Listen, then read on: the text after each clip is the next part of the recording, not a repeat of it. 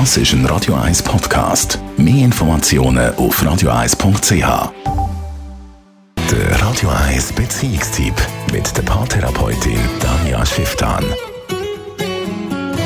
Danja Schifftan, Radio 1 Beziehungsexpertin. Guten Abend. Hallo. Es gibt die Paar ohne Kind, die sich rechtfertigen müssen. In welchen Situationen kommt das vor?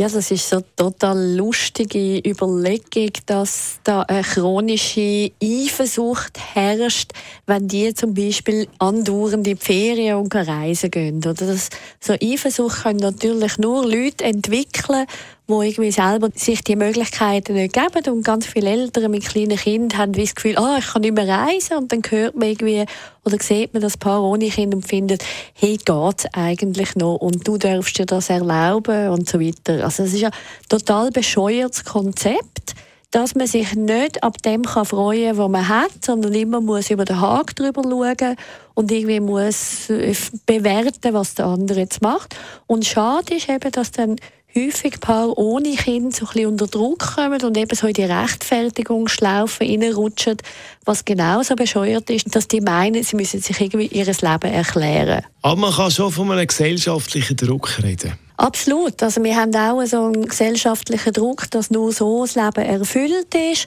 und dass man sich auch so ein bisschen nicht darf Luxus gönnen und irgendwie einfach alles, was man für sich gut macht, ist eigentlich irgendwie nicht so akzeptiert, dass wir hocken da generell so ein in einer blöden äh, Schlaufe drin, was eigentlich müsste umgekehrt heißen, jeder, der gut für sich schaut, müsste beklatscht und bewundert werden und nicht niedergemacht werden.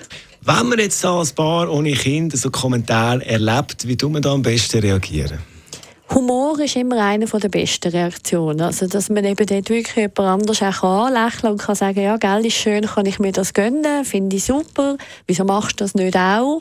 Oder halt im schlimmsten Fall kommentarlos stehen lassen und für sich halt finden, hey, ja, armer Kerl, der sollte vielleicht selber auch für sich schauen. Das heisst, schön ist dort, das ist wichtig zu sagen, auch Paar ohne Kind sollen und müssen sich ihr Leben total gut überlegen, was sie möchten, wie sie es möchten gestalten, ohne ständig müssen daran erinnert zu werden, dass das quasi in Absentia von Kind läuft, sondern das ist wie per se ein total wertvolles, tolles, grandioses Leben möglich. Also man muss sich definitiv nicht rechtfertigen? Überhaupt nicht. Daniel Schifftan, Radio 1 Beziehungsexpertin, ich danke vielmals. Danke.